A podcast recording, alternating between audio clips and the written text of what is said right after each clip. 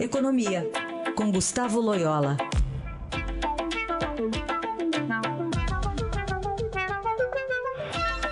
Oi, Loyola, bom dia. Bom dia. Falar sobre o ministro da Economia, Paulo Guedes, que vai ser ouvido pela Comissão Especial hoje da Reforma da Previdência na Câmara dos Deputados. Os deputados, inclusive, prometem madrugar ali para barrar a oposição, né, para não acontecer que nem a gente viu lá na CCJ da última vez. De qualquer forma, é um aceno importante, simbólico, para começar a se discutir o mérito da proposta? Ah, sem dúvida, né? Eu acho que faz parte da, é, do processo. Eu acho que o, um, uma, um projeto de tal importância, né?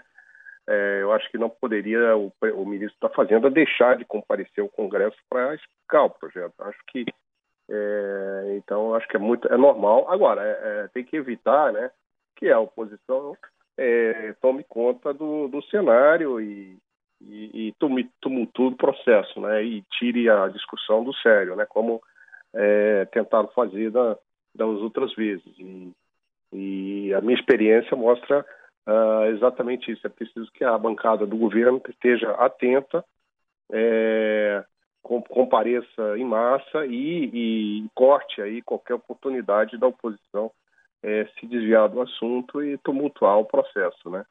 Loyola, uh, bom dia também. A gente viu algum, a gente viu alguns índices inflacionários tendo uma alta aí recentemente e hoje sai uma definição da, dos juros básicos pelo Copom. Qual a sua expectativa? Olha, esse, esse, esses, essas altas aí recentes da inflação foram pontuais, tiveram a ver basicamente com eh, combustíveis e alimentação, eh, problema da estação, chuvas e tal, não, não afetaram o chamado núcleo da inflação. Ah, por outro lado, a, a atividade econômica continua muito fraca, né?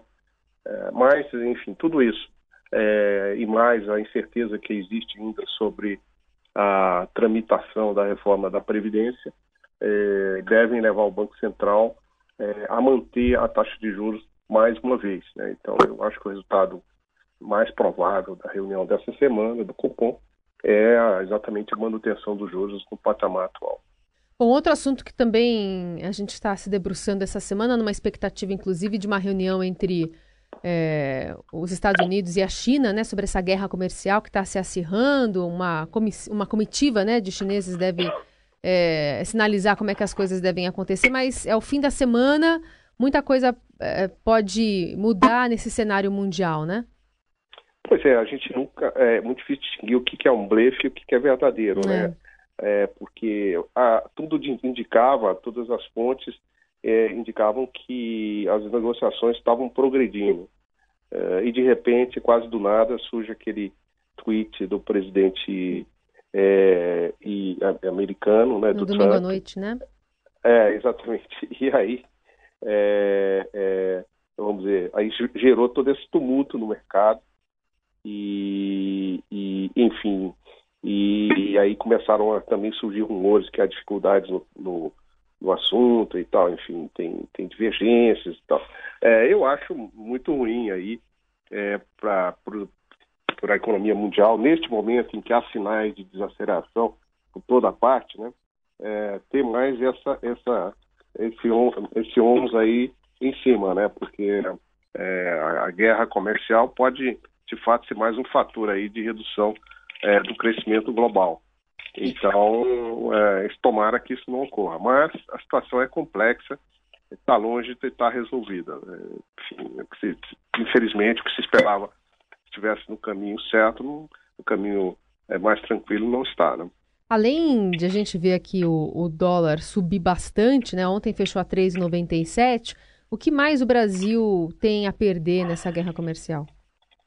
Bom, além da, do, do, aumento da aversão do risco global e que reflete, uh, entre outras coisas, na, no enfraquecimento das moedas emergentes, uh, inclusive do real, uh, nós temos a diminuição do, da atividade econômica global. Né? Então, um encolhimento do comércio, eh, maiores dificuldades para a colocação de exportações brasileiras e, evidentemente, isso tem um efeito negativo sobre o crescimento brasileiro, muito embora o Brasil tenha uma economia ainda relativamente fechada, mas é, há impacto sim pelo lado é, é, comercial e também, como eu disse, pelo lado financeiro. Então, é, é uma, é, é uma, um desenvolvimento assim é, negativo para o Brasil, né? Se, se, se confirmar aí o, uma rodada adicional de aumento de tarifas entre Estados Unidos e China e vai dificultar ainda mais a,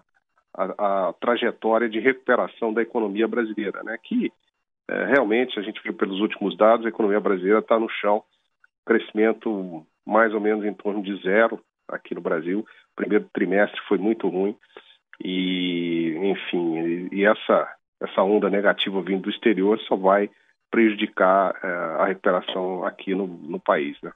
Muito bem, esse é Gustavo Loyola, dando um panorama geral aqui da, da economia, né? Tem bastante coisa acontecendo e volta na segunda-feira para falar conosco. Obrigada, viu? Bom fim de semana. Bom fim de semana, até lá.